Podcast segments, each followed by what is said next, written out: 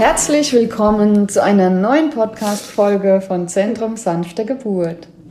Heute habe ich wieder die Ehre, Kerstin Jones begrüßen zu dürfen. Sie ist Hebamme mit Herz und Leidenschaft und begleitet Hausgeburten. Liebe Kerstin, ich freue mich sehr, dass du heute wieder bei mir bist. Ich mich auch. Und ja, möchte heute mit dir mal um das Thema sprechen, ähm, einfach mal gängige Mythen aufzuräumen, die so rumkreisen und herumschwirren in den Köpfen der schwangeren und werdenden Eltern. Super Idee. Dann würde ich sagen, fangen wir doch gleich mal an mit Mythos Nummer eins: mhm. Die böse Nabelschnur. Die böse Nabelschnur. Genau. Das heißt, von vielen Frauen höre ich tatsächlich ja. den Satz, ähm, ja, aber wenn die Nabelschnur um den Hals liegt, ja, oder zum Glück habe ich einen Kaiserschnitt gemacht, ja, weil der, die Nabelschnur war um den Hals. Was sagst du dazu? Naja, dass wir erstens mal froh sein können, dass das Kind eine Nabelschnur hat, weil sonst würde das Kind gar nicht am Leben bleiben im Bauch. Und zweitens mal, das Kind atmet ja noch nicht im Bauch. Das müssen wir uns, glaube ich, als allererstes mal klar machen. Das Kind atmet nicht im Bauch. Also ist doch eigentlich egal, ob die Nabelschnur um den Hals ist oder nicht. Ja, das ist, das ist wirklich das Allerwichtigste. Und in den meisten Fällen macht das wirklich überhaupt nichts aus. Ab und zu hast du tatsächlich mal eine Geburt, wo, das, wo es schwierig wird, wenn die Nabelschnur irgendwie ganz, ganz oft ums Kind rumgewickelt ist oder ganz kurz ist da, da, kann es mal Probleme geben. Und dann kann das tatsächlich auch mal in einem Kaiserschnitt enden oder in einer Geburt, wo man dann doch so ein bisschen, mal ein bisschen Gas geben muss, dass das Kind etwas schneller rauskommt. Aber in den allermeisten Fällen merkt man das erst, wenn das Kind geboren wird. Und dann, ups, oje, da ist die Nabelschnur um den Hals, um den Fuß, um die Schulter, um den Bauch, ums Bein, ums Arm. Ich glaube, ich hatte Nabelschnüre an allen erdenklichen Körperteilen mittlerweile bei Geburten. Und eigentlich hat das noch fast nie, wirklich fast nie größere Probleme gemacht. Mhm. Ich glaube, ich habe wegen der Nabelschnur einmal verlegt, solange ich mich erinnern kann. Jetzt. Einmal. Und selbst einmal, das, selbst das war dann Hinten nach, als das Kind da war, haben wir gemerkt, oh, eigentlich hätten wir es auch zu Hause kriegen können, weil das Kind war fit wie ein Turnschuh, aber das hatte wirklich keine guten Herztöne mehr. Also mhm. der hatte einen Knoten in der Nabelschnur. Auch das gibt es. Nabelschnüre können sich verknoten. Hurra! Das ist auch nicht schlimm. Meistens sind die, Knö die Knoten so locker, dass es einfach nicht zu einer, zu, zu einer wirklich kritischen Minimierung vom Blutfluss kommt. Mhm. Ja, ab und zu schon mal. Das merkt man dann, wenn man die Herztöne regelmäßig kontrolliert. Und ja. dann kann man natürlich auch ähm, gegensteuern, beziehungsweise im wirklich im ganz schlimmsten Fall die Geburt ähm, beenden. Und man muss immer bedenken, die Nabelschnur, die ist, die ist so gebaut, dass die sich nicht so leicht abknicken oder abdrücken lässt. Ja, die, da, sind, da sind die Blutgefäße drin in der Nabelschnur und diese Blutgefäße, die sind von einer richtig zähen, gallertartigen Hülle umgeben. Die ist meistens richtig dick. Ja, also da, ich habe manchmal Nabelschnüre, da kriegt man kaum den, den Gummi beim Abnabeln drum oder, oder die Nabelklemme, wenn man sowas benutzt. Ja, die kriegst du kaum zu, so dick sind die. Die sind dicker manchmal wie mein Daumen. Das ist wirklich krass. Ja, und dann hast du manchmal welche, die sind auch ganz dünn. Aber meistens sind die doch so dick, dass da nicht viel passieren kann, weil man die gar nicht fest zuziehen kann. Mhm. Ja, also da müsste man wirklich, das müsste dann schon vielleicht, wenn das Kind wirklich am Schlüpfen ist, also das heißt, wenn man es wirklich gerade rausschiebt und da ist richtig, richtig viel Druck oder unten zieht einer wie verrückt, ja, dann kann ich mir das vorstellen, dass sich da vielleicht mal ein Knoten eng zusammenzieht oder die Nabelschnur um den Hals so eng zieht, dass, dass da wirklich das Blut nicht mehr gut fließt. Aber man soll ja am Kind nicht so arg ziehen, sondern die Frau soll das einfach selber rausschieben. Und deshalb ist das meistens wirklich unspektakulär. Mhm. Ja. ja. Und es ist, es ist wirklich, es ist wirklich nochmal, es ist total egal. Die Nabelschnur um den Hals ist genauso wie die Nabelschnur um den Fuß. Ja. Macht keinen Unterschied. Das ist genau, viele denken halt gar nicht daran, dass ja. das Baby noch nicht total. atmet. Ja, die denken halt total. Immer, mein Kind erstickt. Ja. Auch viele Hebammen denken das, auch viele Ärzte denken das, weil man so automatisch ja, ja klar, das ist automatisch. Ja, oh Gott, da ist was um den Hals. Ja. Und oh Gott, das zieht sich eng zu. Ja, mhm. das ist, das finde ich total normal, die Reaktion. Aber man muss sich immer bedenken, muss immer überlegen, das Kind atmet noch nicht. Mhm. Dem ist das total wurscht. Ja. Ja, das nimmt ja den ersten Atemzug, nimmt es erst, wenn es raus ist. Ja. ja. Und es ist ja eigentlich auch klar, guck mal, das Baby bewegt sich da drin, ja, mhm. neun Monate lang ja. und äh, da ist eine Schnur mit drin. Ja. Klar verwurstelt man ja. sich da, ja. Das und je länger die ist, desto mehr verwursteln sich die Kinder. Ja, also das ist wirklich, je länger die Nabelschnur, desto mehr muss man damit rechnen, dass es eine Nabelschnur Umschlingung gibt. Und desto weniger spektakulär ist es aber meistens, weil die Nabelschnur so lang ist. Ja? Mhm. Und, dann, und dann reicht die eben und dann kann das Kind trotzdem noch gut geboren werden mit der Nabelschnur drumherum. Ja. Wenn du eine kurze Nabelschnur hast, dann ist das was anderes. Das kann tatsächlich sehr, sehr kompliziert werden. Ja, hatte ich auch schon. Ja. Kann man das im Vorfeld irgendwie ähm, rausfinden? Wenn du gut schallen kannst, schon. Aber, aber nicht hundertprozentig. Also ich, ich kenne Gynäkologen, die wirklich exzellent schallen können, die wirklich gut zur Nabelschnur-Problematiken in Anführungszeichen sehen können. Ja. Was natürlich eine super Sache ist, wenn es tatsächlich mal kritisch ist. Ja. Aber die Nabelschnur ist nicht so leicht immer richtig gut verlässlich darstellbar. Also meistens, meistens weiß man es einfach nicht. Meistens sieht man es, wenn das Kind da ist. Gott sei Dank. Bauch ist nicht, so, ist nicht durchsichtig und das ist eine Ja. gute Idee, weil sonst würde man sich da einen tierischen Kopf machen. Selbst wenn man weiß, dass, es- dass er eigentlich normal ist. Ja. ja, das ist, glaube ich, so in uns drin. Oh Gott, da ist was im Hals. Aber nochmal, das ist fürs Kind eigentlich eher unspektakulär. Super. Okay. Also, so viel zum Thema Nabelschnur. Und die Ja? Nabelschnur ist echt cool, die ist wirklich toll. Die Nabelschnur ist cool, das ist Ja. wirklich ein Wunderwerk. Also ja. das ist, das ist wirklich unglaublich, wie, wie tough diese Nabelschnur ist. Ja? Das, ist, das ist richtig, richtig toll. Und guckt euch die an, wenn eure Kinder geboren sind. Ja? Und, und guckt euch auch an den Unterschied, weil wenn die Kinder geboren werden, wenn die erst rauskommen, dann ist die Nabelschnur richtig dick und derb. Ja? Da, da, da sieht man richtig, die ist noch, da, da fließt noch das Blut durch und das ist wirklich ganz, ganz, ganz, ganz tough, dieses Ding. Und sobald die Nabelschnur oder sobald dieser Blutfluss aufhört, sobald es aufhört zu pulsieren, ja, dann wird die ganz dünn. Selbst wenn die vorher dick war, wird die viel, viel dünner. Ja? Und, und das ist auch ein Zeichen, dass man dann eventuell abnabeln kann, nachdem die Plazenta da ist. Ja. Das, ähm, das ist wirklich ein tolles Teil, die Nabelschnur. ja. Ja. Plazenta auch. Die Plazenta auch. Ja. ja. Und da vielleicht noch einen kurzen Satz dazu. Guckt bitte drauf, dass eure Nabelschnüre auspulsieren bei den Kindern. Die Kinder haben bis zu einem Drittel von ihrem Blut, was eigentlich in ihnen drin sein sollte, nach der Geburt in der Plazenta. Das ist ein Riesending, wenn man sich vorstellt, dass so ein Neugeborenes gar nicht so viel Blut besitzt. Ja.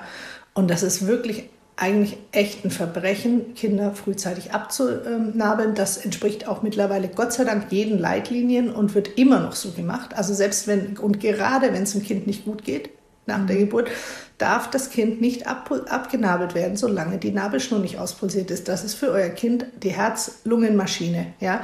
Diese, diese Pulsation, die durch die Plazenta und die Nabelschnur geht, da kriegt das Kind noch die Blut, äh, die- der, der Gasaustausch findet noch statt. Im Prinzip muss man sich da um die Kinder nicht so viel Sorgen machen. Man muss nur gucken, dass sie dann den ersten Atemzug nehmen. Ja? Und wenn man das vorher abnabelt, währenddem das noch pulsiert, dann raubt man dem Kind wirklich viel, viel Blut. Und, ähm, und das ist nicht gut. Die haben wirklich Schwierigkeiten. Und man merkt auch immer wieder mal, wenn man ein Kind wirklich zu früh abnabelt, das hatte ich erst letztes Jahr wieder bei einer Klinikgeburt.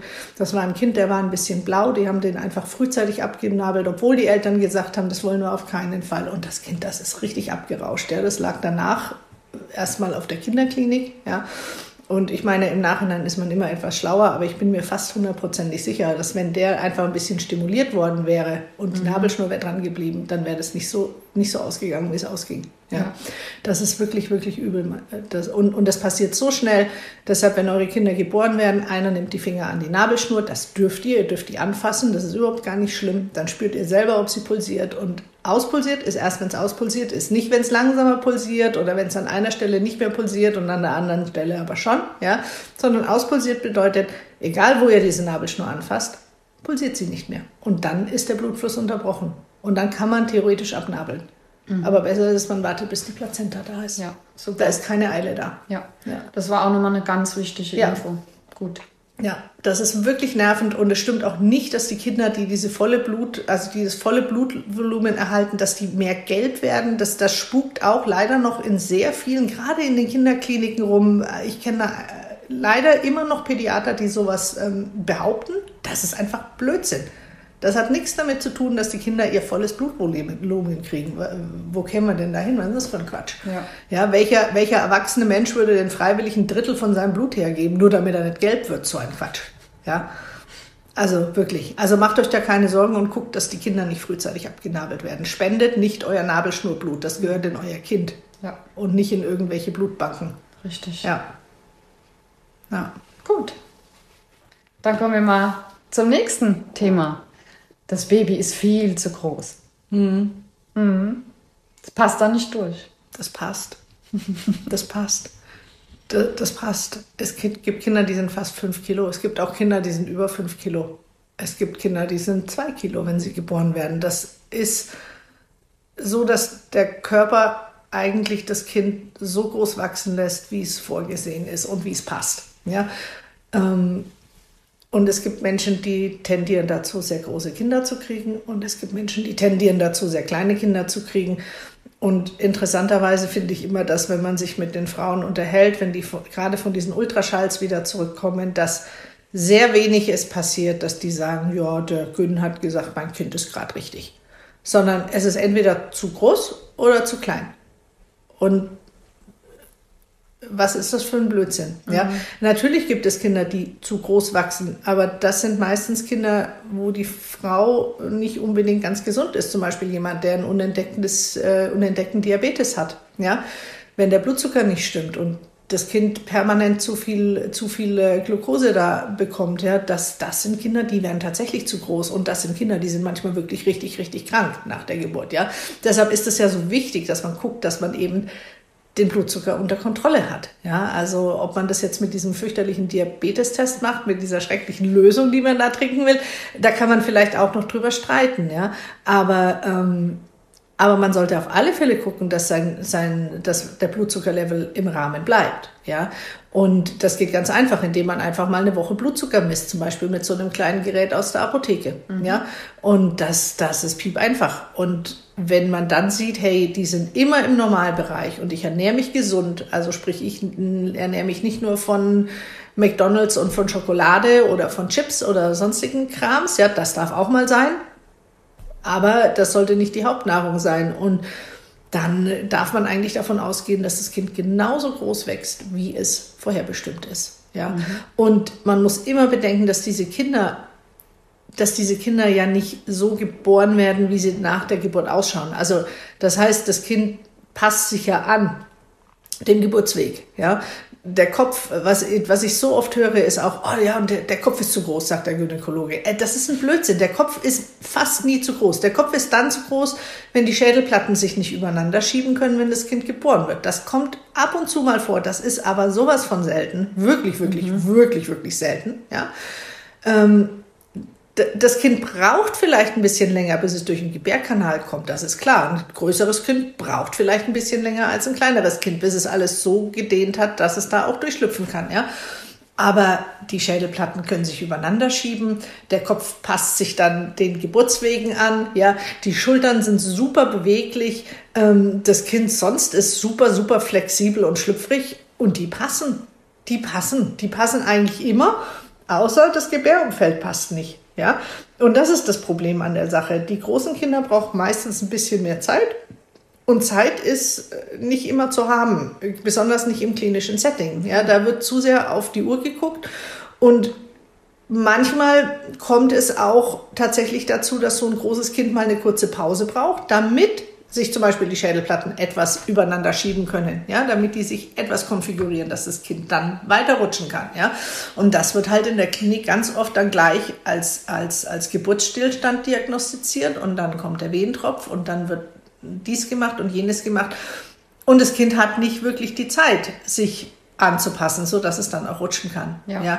Oder dass es sich nochmal vielleicht ein bisschen anders dreht im Bauch, so dass es dann besser rein kann. Ja. Und das ist wirklich, wirklich schade. Und dann wird der Frau gesagt, ja, dein Becken war zu klein oder der Kopf war zu groß, anstatt einfach mal zu sagen, hm, vielleicht haben wir euch einfach nicht genug Zeit gegeben. Ja, und das ist wirklich schade, weil klar, man kann nicht jede Geburt laufen lassen und du kannst nicht bei jeder Geburt sagen, ja, okay, mein Gott, dann dauert es halt noch Stunden, ist doch egal, Hauptsache die Frau ist fit. Ja, wenn die Frau von den Schmerzen überrannt wird und einfach die Energie ausgeht oder wenn das Kind anfängt zu reagieren, dass man sieht, oh, ah, die Herztöne, die sind jetzt wirklich nicht mehr so prickeln, ja, und die erholen sich auch nicht mehr so wirklich, ja, oder das Fruchtwasser wird grün oder sowas. Das sind ganz eindeutige Indikatoren, dass man sagen muss, okay, hier muss es jetzt irgendwie, muss es das Kind jetzt schaffen, sich so da hineinzuwurschteln und anzupassen, dass es jetzt auch wirklich durchrutschen kann, ja. Mhm. Oder man muss dann tatsächlich die Geburt auf die eine oder andere Art be äh, beenden, ja.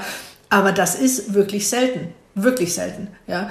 Wenn man die Frau gebären lässt, nochmal, und das ist wirklich das Ausschlaggebende, du musst die Frau gebären lassen, du musst die Frau ihre Position finden lassen, aufrecht, Schwerkraft, Das hilft alles. Ja, Bewegung, Bewegung, Bewegung und nochmal Bewegung.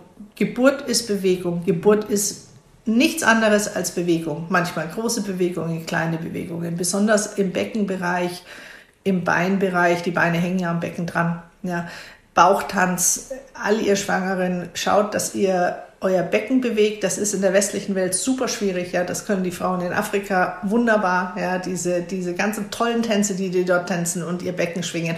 Das ist richtig. Das ist genau das, was ihr braucht unter Geburt. Ja, je mehr ihr das Becken bewegt auf die eine oder andere Art, desto besser flutscht. Mhm. Ja, das ist wie, ähm, wie ein, ein, Knopf, den man durch ein Knopfloch bringen muss. Ja, das ist wirklich eine super Sache, sich das so vorzustellen. Du hast einen Knopf, der ist ein kleines bisschen zu groß für das Knopfloch. Ja, weil wenn du dir den Kopf anguckst, ja, ehrlich gesagt auch ein Kopf mit 34, 35 Zentimeter, was ein kleiner Kopf ist, wenn du den so in den Beckenring hineinsetzt, noch, das ist ganz schön eng, ja. Und wenn du dann so bei 36, 37 bist, was relativ normal ist, ja, ja dann wird's noch enger. Wenn man den so durch versuchen würde durchzupressen, wie er jetzt gerade ist, ja.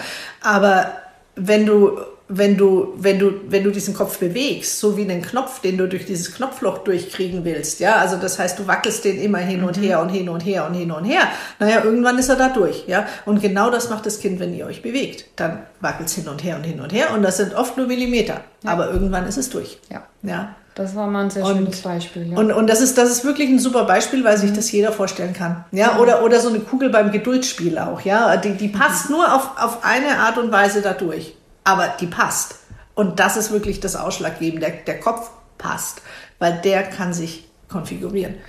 Und ich weiß es nicht, warum immer noch so viel damit rumgeungt wird. Ja, es weiß eigentlich jeder, der in der Geburtswelt arbeitet. Sollte zumindest jeder wissen in der Geburtswelt, dass ein Kopf sich anpassen kann ans Becken. Deshalb haben ja die Kinder so komische Köpfe manchmal, wenn die geboren werden. Ja, lang, eingedellt, ein Hörnchen, und ist es sehr schlimm? Nö, in den meisten Fällen nicht. Ja, ein paar Stunden später siehst du dem Kind eigentlich nichts mehr an. Mhm. Ja. Und, und das ist wirklich, das ist wirklich so, so schade, ja. Oder das, das andere Thema neben dem Kopf ist natürlich dann die Schulter, ja, wo dann Frauen, die so Kinder haben, die so an die 4-Kilo-Grenze gehen, je nachdem, wo die gebären, auf welchen Arzt sie treffen, werden die wirklich ganz massiv äh, dann über diese Schulterdystokie aufgeklärt. Ähm, dass die Schulter eben hängen bleibt am, am, äh, am vorderen Beckenknochen, an der Symphyse. Das passiert ab und zu mal, ja, das passiert, hatte ich auch schon. Das ist immer eine ganz dumme Sache, wenn sowas passiert. Lässt sich aber meistens gut beheben, wenn man weiß, was man tut. Aber es passiert sehr selten, wenn die Frau aufrecht ist und wenn die Frau ihr Becken bewegt. Dann passiert es wirklich selten. Selbst wenn du mal merkst, uh, das ist aber eng Und wenn du dann als Frau dein Becken bewegst, auch wenn es sich nicht gut anfühlt, also wenn die Hebamme zu euch sagt, weg, wackel mal mit dem Becken, mach mir mal einen Bauchtanz, dann bedeutet nicht, dass nicht wir bewegen das Becken zwei Millimeter rechts und links, weil das fühlt sich nicht gut an, sondern das bedeutet, wir geben unser Bestes und unser Alles, unser Becken wirklich, wirklich zu bewegen, auch wenn es sich gerade nicht gut anfühlt, ist ja klar, da steckt jetzt gerade ein Kind da drin und will raus, ja. Und dann lösen sich die Schultern meistens wunderbar. Ja, problematisch ist es, wenn du ein großes Kind oder auch ein kleines Kind hast, was hängen bleiben kann und du bist in Rückenlage. Ja. ja. Und, und übrigens bleiben die Kleinen manchmal öfter hängen als die Großen. Die Kleinen können Blödsinn machen im Becken. Ja, und das ist nochmal ein Hoch aufs große Kind, weil die Großen, die passen nur auf den einen, die eine oder andere Art. Ja, das kommt auf euer Becken drauf an. Bei der einen passen sie so rum, bei der anderen passen sie so rum. Ja, aber die passen, wenn sie die richtige Lage einnehmen. Die ja. können keinen Blödsinn machen. Die haben keine Hände am Kopf oder vorm Kopf oder unterm Kinn oder, oder, oder, ich hatte mal einen Fuß am Kopf. Ja. Ich weiß heute noch nicht, wie das Kind das geschafft hat. Aber der kam, Kopf kam, Fuß kam. Ich dachte, wirklich, das war, das war wirklich bizarr. Das war, der Papa sagte dann, oh ja, der hat breite Schultern, so wie ich. Und ich dachte nur, jo, hey, super, ja, das ist genau der falsche Satz zur falschen Zeit. Mitten im Wald, in so einem kleinen Dorf, ne, wenn du denkst, so scheiße, nee, hoffentlich kommt's gut, ja. Egal, ja, Frau hat sich bewegt, Kind kam, ja. Also die können allerhand blödes Zeug machen, Kinder manchmal da drin, ja. Und die Großen, die können das eben nicht, weil die passen sonst nicht, ja. Mhm. Die brauchen dann Zeit, dieses Bein oder den, oder den, den Arm da wieder wegzubringen. Manchmal klappt's, manchmal klappt's nicht. Wenn es nicht klappt, naja gut, dann wird es, dann wird's tatsächlich ein Kaiserschnitt, weil dann rutscht das Kind nicht. Aber das ist wirklich selten, ja. Die Kleinen, die können jeden Blödsinn da drin machen. Die haben Platz. Die haben zu viel Platz manchmal. Ja, deshalb keine Angst vor großen Kindern und lasst euch da bloß nichts erzählen. Und ob euer Kind 4 Kilo ist oder 4,7 oder 4,8, ja, äh, ja, dann hat es halt 4,8.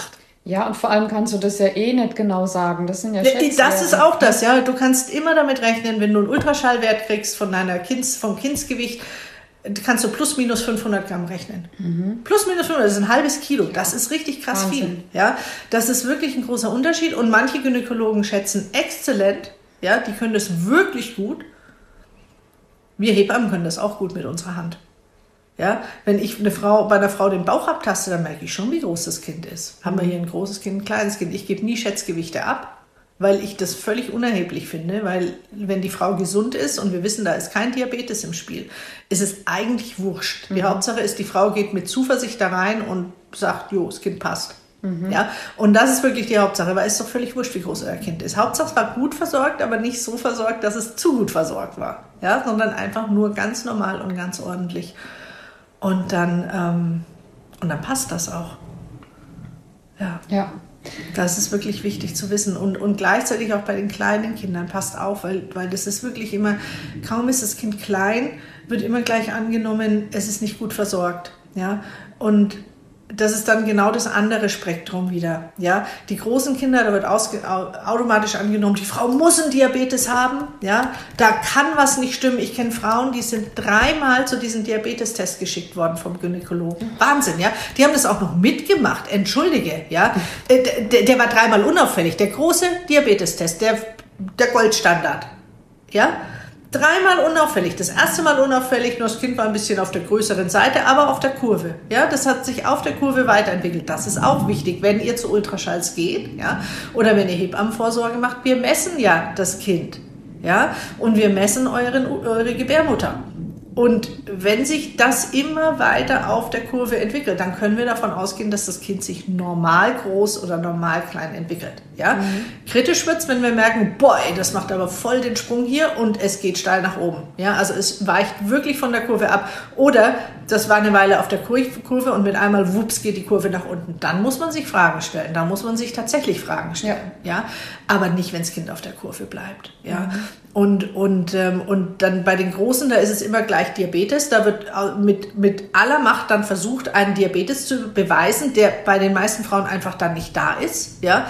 Und den Frauen einfach einen riesen Stress gemacht. Und bei den kleinen Kindern, da wird dann immer gleich vermutet, oh, die Plazenta, die funktioniert nicht mehr. Da, da passt was nicht mit der Durchblutung. Ja? Und dann rennen die Frauen jede Woche zum Schall. Das Kind wird jede Woche geschallt. Jede Woche ist alles gut. Das Kind bleibt auf seiner Kurve und trotzdem, oh, aber mit der Plazenta, da stimmt was. Und dann müssen wir am besten drei Wochen vor dem ET einleiten. Mhm. Ja, das ist ein völliger Scheiß. Nochmal, das ist wirklich ein Blödsinn. Die Kinder, die sind gut versorgt im Bauch. Der Bauch, der, der, der Körper der Kauffrau, der kann das. Der kann das. Ja, und nur wenn das Kind von der Kurve abfällt dann sollte man sich Fragen stellen. Und dann sollte man gucken. Und dann ist es auch in Ordnung zu sagen, so, wir machen jetzt hier einen Diabetestest oder wir machen hier mal einen ganz arg sorgfältigen Schall von der Plazenta, um zu gucken, ob da alles stimmt. Und vielleicht in ein paar Wochen nochmal. Mhm. Und wenn man dann aber doch sieht, hey, oder vielleicht meinetwegen auch, wenn man sich wirklich Fragen stellt, ein paar Tage später nochmal, ja, damit man nichts verpasst, ja, gerade wenn es die Plazenta ist. Aber wenn man immer doch wieder sieht, über mehrere Messungen hinweg, hey, da funktioniert alles bestens, ja, dann kann man das Kind auch wieder in Ruhe lassen. Ja. Ja. Und die Frau vor allem auch, weil das ist ein Wahnsinnsstress, das ist wirklich furchtbar. Und Stress, Total. Stress, meine Lieben, Stress ist das Schlimmste, ja. was ihr euch und Richtig. euren Kindern antun könnt in der Schwangerschaft. Und das ist wirklich, wirklich besorgniserregend, wenn man sich das anschaut, wie, wie schlimm Stress für euch und eure Kinder ist in der Schwangerschaft. Da gibt es ganz viel neue Forschung dazu, mhm. ganz, ganz, wirklich, wirklich viel Forschung dazu mittlerweile. Und diese neuen Ergebnisse, die da rauskommen, da stellen sich dir alle Haare zu Berge, wenn du dir überlegst, was wir unseren Schwangeren antun die nicht mehr gute Hoffnung sind, sondern voller Angst, neun ja, Monate lang. Richtig. Da, da, da fällt dir wirklich nichts mehr Meine ein. Rede, meine ja, Rede, Kerstin. Das ist richtig, richtig schlimm. Also lasst euch nicht stressen und wenn euch jemand stresst, dann sucht euch jemand anderen. Mhm. Ja, dann lasst ihr den Gyn sausen und geht zur Hebamme oder ihr lasst die Hebamme sausen und geht zum Gyn. Ja, es sind auch nicht alle Hebammen toll. Ja, da, es gibt schwarze Schafe überall, ja. ja, und über, es gibt viele, die einfach ihren Kopf nicht ausschalten können, was ja auch nicht so einfach. Ich habe auch einen Kopf, ja, das ist nicht so einfach, den Kopf auszuschalten, wenn du viel weißt. Ja, aber man muss immer vom Besten ausgehen. Und wenn man nichts sieht, was nicht stimmt, Da muss man nicht mit aller Macht was suchen, was nicht stimmt, mhm. sondern man kann dann erstmal ausgehen davon, dass alles eben in Ordnung ist. Ja. Egal, was es ist. Ja. Und da gibt es genügend, die das machen. Und man kann in der Schwangerschaft wechseln. Man kann in der Schwangerschaft wechseln. Den Gynäkologen pro neues Quartal und die Hebamme, naja, das ist relativ wurscht eigentlich, wann er uns wechselt, wenn es nicht passt. Und es ist so wichtig, dass man jemanden hat, der einen da unterstützt und stärkt und sagt, mach dich mal locker. Und vor allem Geduld hat. Ja, ja und Geduld und hat. Geduld bzw. Zeit. Ähm, ja. Uns fünfmal erzählt, äh, wenn es sein muss und es ist überhaupt nicht schlimm. Ja. Weil, weil man hört ja so viel Mist die ganze Zeit und es regiert so viel Angst, dass das wahnsinnig schwierig ist, dann auf einmal zu glauben, ah, ich muss mir vielleicht gar keine Sorgen zu machen. Das ist super schwierig, wenn man vorher voller Angst war. Ja, mhm. und, und, deshalb, ähm, und deshalb ist es auch nicht schlimm, die gleiche Sache zehnmal zu fragen. Aber irgendwann muss man dann ins Vertrauen hineinfinden. Ja. Oder wirklich sich jemanden suchen, der einem dann auf psychologische Art und Weise weiterhelfen kann, damit man dieses Vertrauen findet. Genau. Ja. Mhm. Richtig. Ähm, wobei das jetzt auch ein schöner Übergang ist zum Thema Zeit, nämlich, mhm. du weißt schon, auf was ich hinaus auf was ich hinaus will, nämlich das Thema Ratedatum, beziehungsweise mhm. bei uns nennt man es so schön Entbindungstermin. Ja.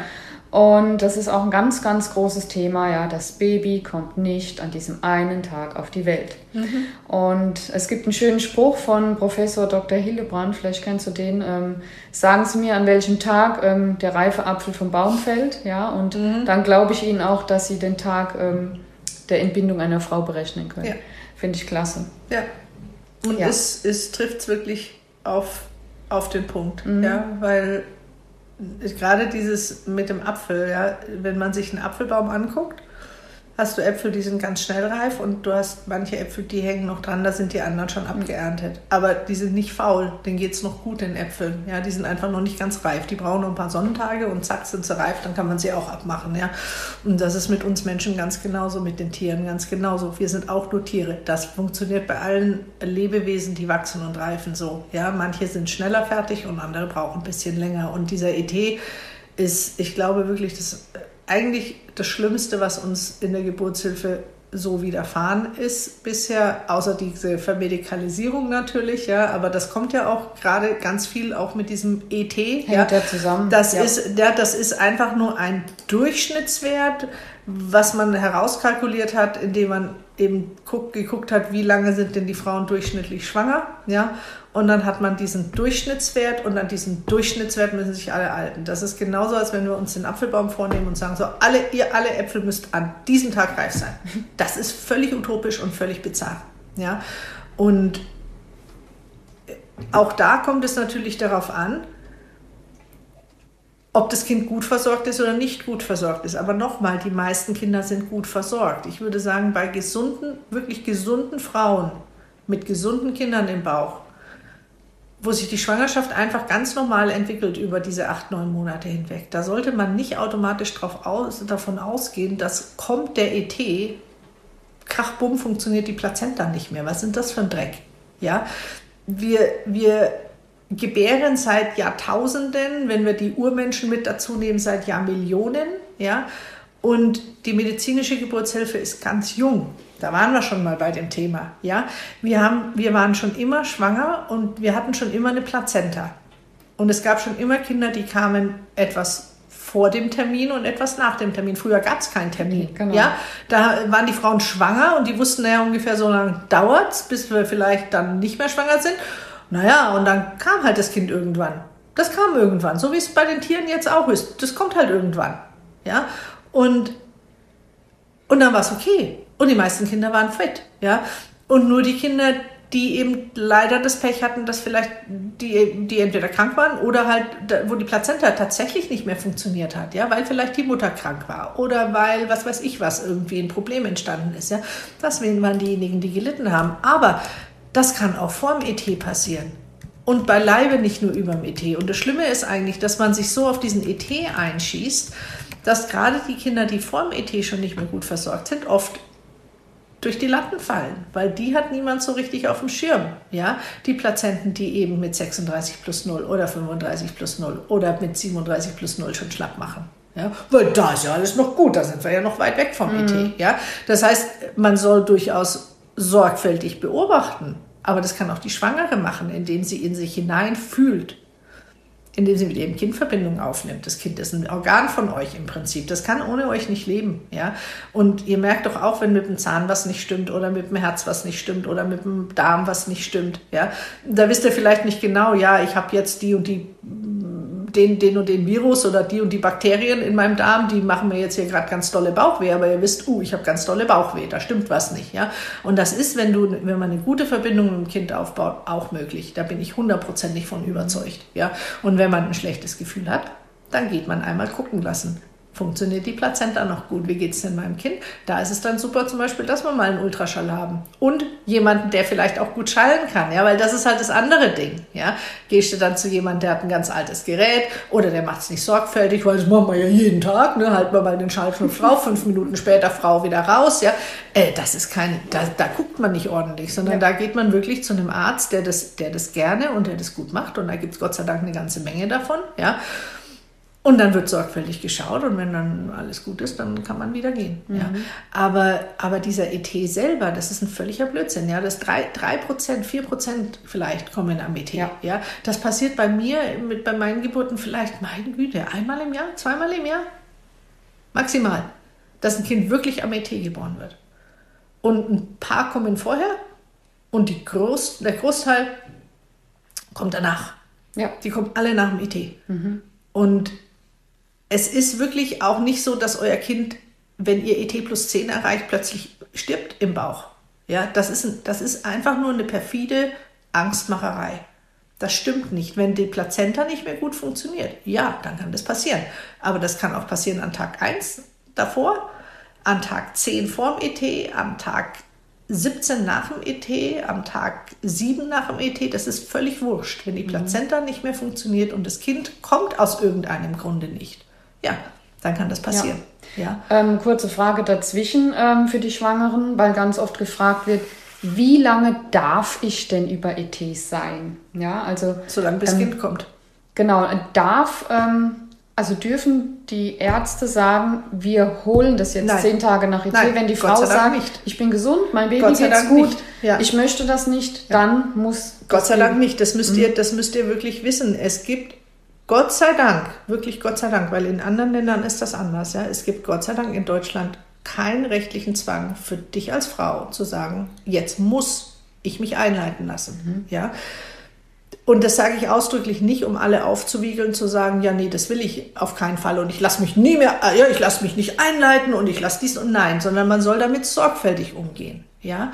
Und ich glaube auch nicht, dass es viele Frauen da draußen gibt. Und das ist ja das, was uns eigentlich immer so unterstellt wird, wenn dann gesagt wird, ja, aber wir müssen jetzt, ja, weil sonst gibt es ja lauter Frauen, die sagen, nee, machen wir nicht. Und dann haben wir lauter tote, tote Kinder oder tote Frauen. So ein Blödsinn, ja. Wir sind ja nicht beknackt. Wir wollen ja auch gesunde Kinder auf die Welt bringen. Ja. Aber wir wollen auch dabei gesund bleiben. Ja, und das Kind ist, ist ein Teil unseres Körpers. Und wenn wir dieses Gefühl haben, dass es dem Kind gut geht und wenn die Vorsorgen, die wir da auch vornehmen, lassen. Ja, und das finde ich eine gute Idee, dass man alle paar Tage einfach mal guckt. Und da, da braucht man auch nicht immer mit dem Ultraschall gucken, ja, sondern man kann einfach sich mit den Frauen unterhalten. Bewegt sich dein Kind? Ja, wie fühlst du dich? Ja, man guckt auf den Blutdruck, man guckt drauf, dass alle Werte, die man sonst so abcheckt, stimmen. Mhm. Und da kann man eigentlich getrost davon ausgehen, dass alles schick ist. Ja? Und nein, da müsst ihr euch nicht einleiten lassen. Nochmal, ET plus 10, das ist wieder nur ein Richtwert. Das ist ein Richtwert, der auf nicht falschen Zahlen, aber auf sehr schlecht interpretierten Studien beruht, ja? wo alle Frauen in einen Korb geworfen werden. Und das funktioniert nicht. Du kannst nicht die einzelne Frau mit der Statistik vergleichen. Das geht nicht. Das ist einfach nicht aussagekräftig. Und genau das wird gemacht. Ja? Und deshalb heißt für alle Schwangere so, du bist jetzt bei ET plus 10, also check gleich mal ein in die Klinik und am besten ja. gleich heute noch, zack, die Dürf, rein. Dürfen die das ablehnen ja. oder dürfen die Ärzte die dann sagen, da müssen sie sich aber eine andere Klinik suchen? Weil Na, das weiß ich nicht genau. Das kommt wahrscheinlich darauf an, wie, die, wie der Klinikstandard ist. Aber, aber ich kann mir nicht vorstellen, dass eine Geburtsklinik jemand tatsächlich abweisen darf. Außer mhm aus, also zumindest keine Level 1 Klinik, das kann ich mir nicht vorstellen. Mhm. Ja, weil irgendwo musst du ja hingehen zum Gebären. Ja. Ja, wenn du das nicht alleine dann machst, ja. Und deshalb glaube ich das nicht. Was natürlich viele Gynäkologen machen, ist, dass die ab ET zum Teil auch schon die Frauen einfach in den Kreissaal schicken. Ja, aber du hast als Frau auf keinen Fall eine Verpflichtung, dich ab ET plus 10 einhalten zu lassen oder auch ab ET plus 14. Mhm. Ja, aber du musst dich da ganz arg warm anziehen und du musst einfach darauf einstellen, dich und du musst dich sehr gut darauf vorbereiten. Das heißt, man muss sich da sehr gut belesen und am besten gleich noch alle Statistiken und alles rauskramen, ja, so dass wenn man dann wirklich jemanden gegenüber sitzt, der sich vielleicht unprofessionell verhält und einem dann mit der Angst kommt, ja, und einem sagt, ja, wenn Sie sich jetzt nicht einleiten lassen und Sie gehen nach Hause, dann haben wir morgen ein totes Kind, dass man dem dann wirklich auch sofort sagt, so, hier, da hast du die Zahlen, die Fakten, die Daten und hör mir auf mit dem Scheiß, ja, mhm. und gleich am besten noch die neue Leitlinie vor die Nase legen, wo ganz eindeutig drin steht, dass der Gynäkologe die Schwangere nicht verängstigen darf, ja, sondern man soll den Schwangeren die Fakten sagen, aber Fakten gehen immer in die eine und in die andere mhm. Richtung, ja. Und das ist ja das Schlimme, dass den Frauen nie erzählt wird. Ja, und deshalb dieses gesamte Thema ET, das ist wirklich, das ist wirklich, wirklich ein Problem. Ja, und auch dieses ganze Thema Einleiten ist wirklich ein Problem, weil der, der, der Körper macht dann wehen, wenn wirklich alles stimmt, wenn alles auf grün steht. Ja, das Kind ist reif, die Plazenta funktioniert nicht mehr so gut, dass das Kind noch super, super, super versorgt ist, aber noch so gut, dass das Kind ausreichend versorgt ist für die Geburt. Ja? Das heißt, das Kind braucht ein bisschen Stress. Wenn wir keinen Stress hätten im Bauch, dann hätten wir auch keine Lust auszuziehen. Das ist ja super versorgt. Muss sich um nichts kümmern, es ist warm, man wird den ganzen Tag geschaukelt, es ist schön schummrig da drin. Ja? Äh, also ich würde da nicht freiwillig ausziehen. Ja, ganz im Ernst. Ja. Und das Kind muss groß genug werden, dass es zu wenig Platz da drin hat. Das macht dem Kind ein bisschen Stress. Die Plazenta lässt ein bisschen nach. Ja, Kind hat ein bisschen Stress. Ja, merkt, oh, so langsam ist Zeit. Ja. Mhm. Das Kind muss die richtige Position finden. Und das ist genau das Problem, was bei diesen Einleitungen oft passiert, dass das Kind sich nicht ordentlich einstellt. Ja, und dann heißt ja, wir haben hier ein Problem mit dem Becken oder mit dem Kind oder was weiß ich was. Ja, anstatt mal zu überlegen und zu denken, hm, vielleicht haben wir auch einfach ein Problem geschaffen durch die Einleitung, weil dieses Kind war noch nicht bereit zu kommen. Ja, ja das war zwar vielleicht groß genug und äh, die Lunge ist vielleicht reif genug und im Prinzip, ja klar, kann dieses Kind jetzt sofort geholt werden und es würde überleben, weil eigentlich funktionieren die Organsysteme alle, ja. Aber das war noch nicht bereit, geboren zu werden und das war noch nicht in der richtigen Position, ja. Und dann ist vielleicht der Kopf ein paar Millimeter zu weit auf der einen Seite oder noch nicht so richtig in der Position, wie er sein sollte, wenn die Geburt losgeht.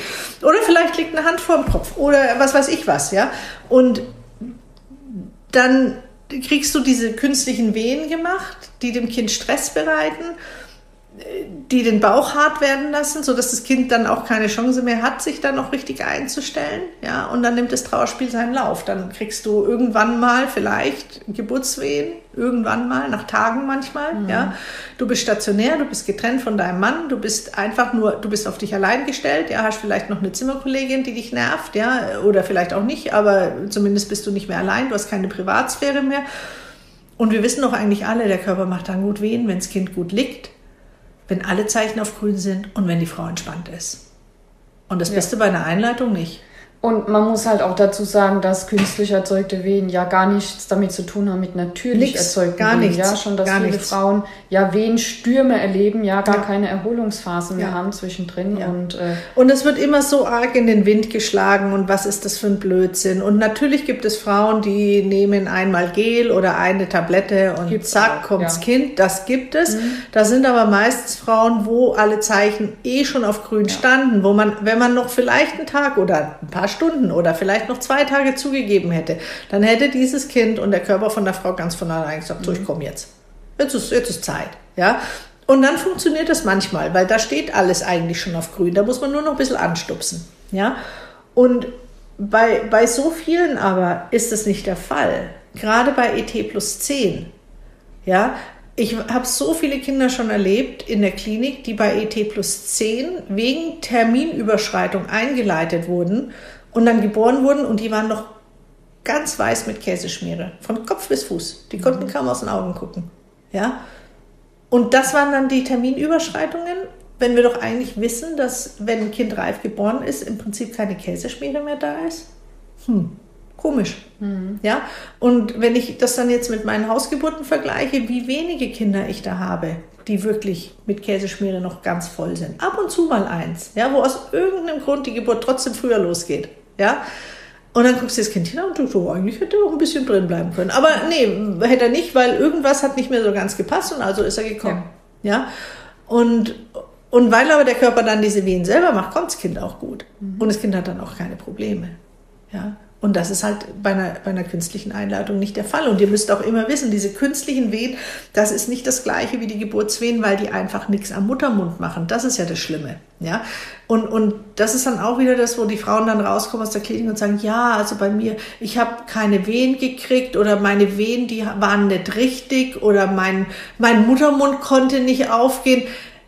Entschuldige, aber das ist wirklich einfach nur Blödsinn. Das, die Frau hatte die Frau hatte keine richtigen Geburtswehen. Der, das, das sind zwar Wehen, ja, also, aber das ist einfach nur eine Nebenwirkung von diesem Medikament, was ihr da kriegt. Mhm. Eine Nebenwirkung, egal welches Medikament die nehmen, eine Nebenwirkung davon ist, dieses Medikament macht Wehen, wenn wir das schwangeren Frauen geben. Ja, das sind aber keine geburtsförderlichen Wehen, sondern das sind einfach nur Bauchkrämpfe, die deine Gebärmutter hat machen. Ja, und wenn da noch nicht alle Zeichen auf grün stehen, dann dauert es ganz lange, bis diese Wehen, was im Prinzip so ähnlich dann sind wie diese Wehen in der Latenzphase, die wir manchmal haben, ja, wo du auch Wehen, Wehen, Wehen hast und es passiert aber noch nichts mit Muttermund, ja.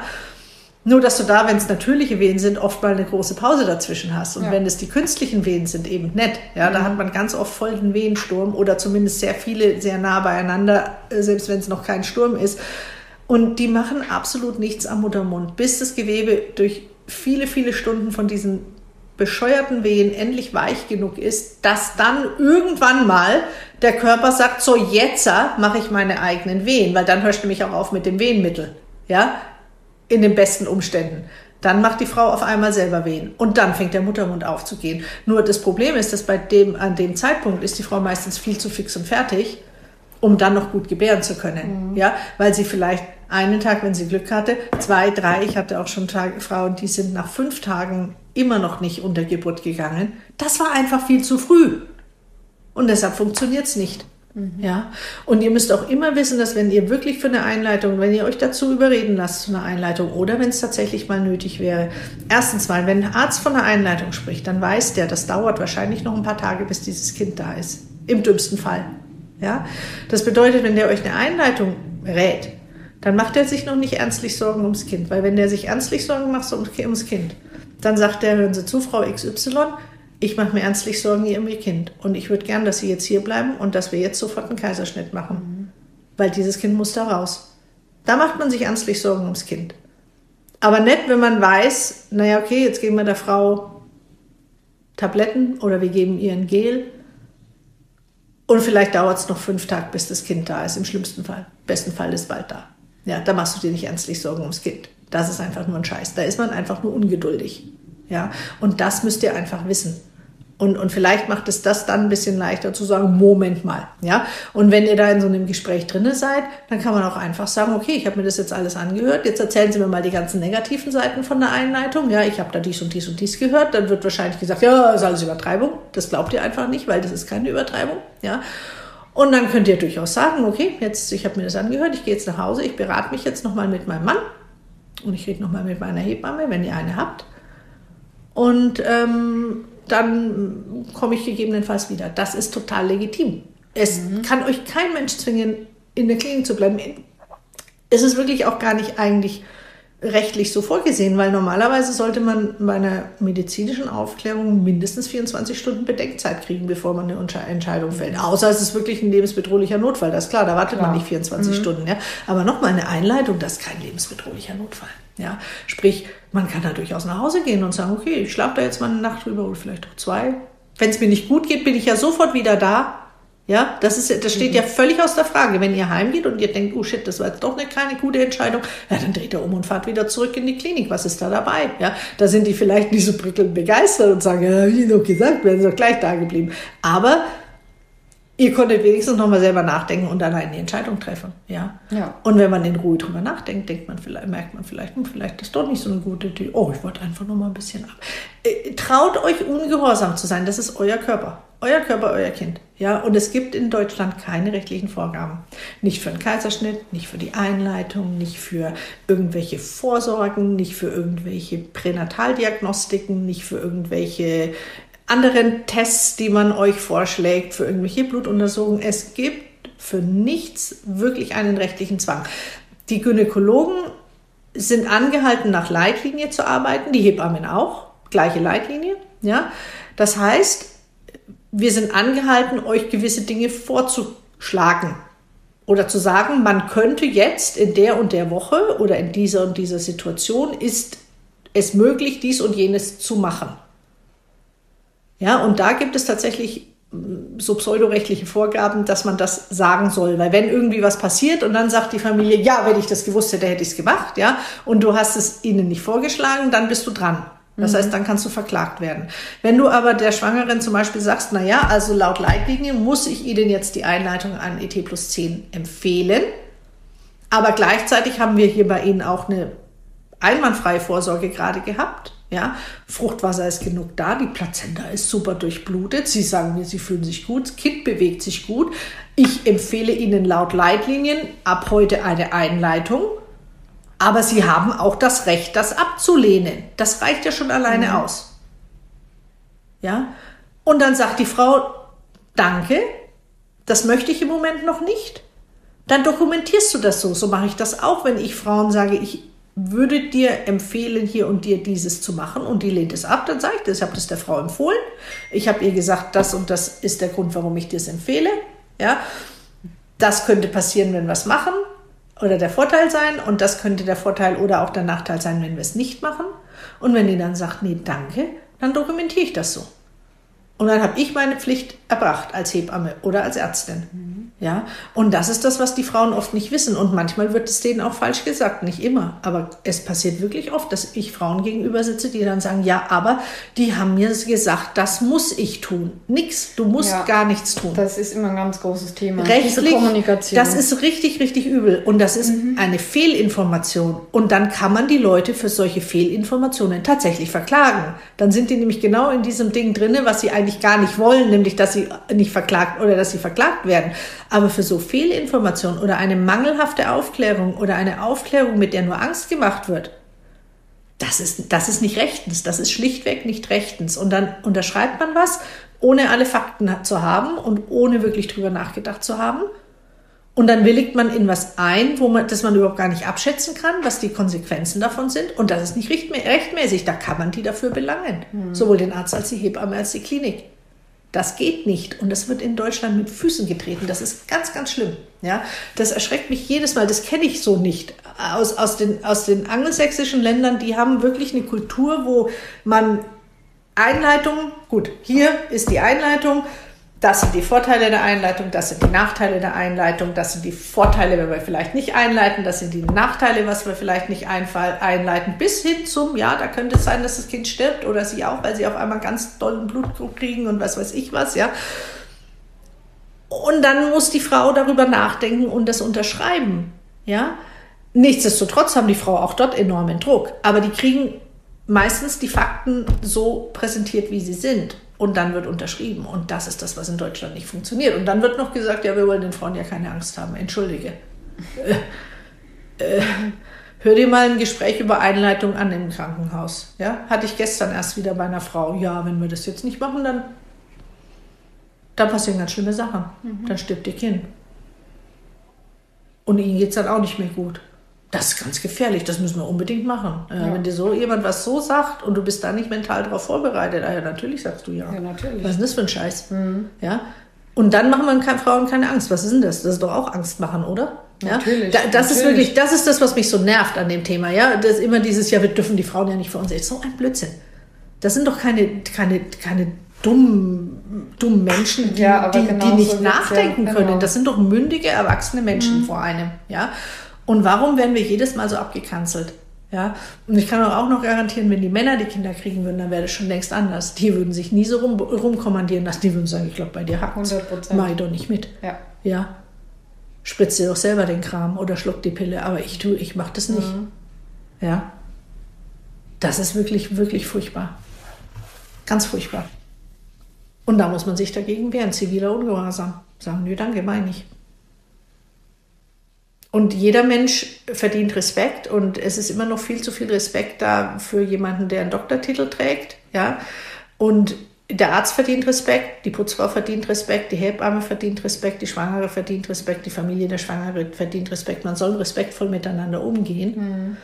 Aber man darf keinen falschen Respekt vor Leuten haben und sich nicht trauen zu sagen, meine ich mit, nur weil das vielleicht ein Arzt ist oder auch eine Hebamme ist, ja, weil die Hebammen, die üben genauso Druck aus. Mhm. Ja, das, das, ist, das, das, ist, das ist ein ganz, ganz furchtbares, krankes System. Ja. Genau. Und es regiert nur die Angst in allen Köpfen. Richtig. Ja. Das ist es. Wir leben in einem mhm. System der Angst mhm. in jedem Bereich. Mhm. So, ihr Lieben, Kerstin und ich haben in der Tat über eineinhalb Stunden über diese interessanten Themen gesprochen weshalb ich mich jetzt entschieden habe, den Podcast zu teilen, dass es nicht zu lange für euch wird. Und Teil 2 wird euch demnächst zum Download zur Verfügung stehen. Bis dahin wünsche ich euch eine gute Zeit und liebe Grüße.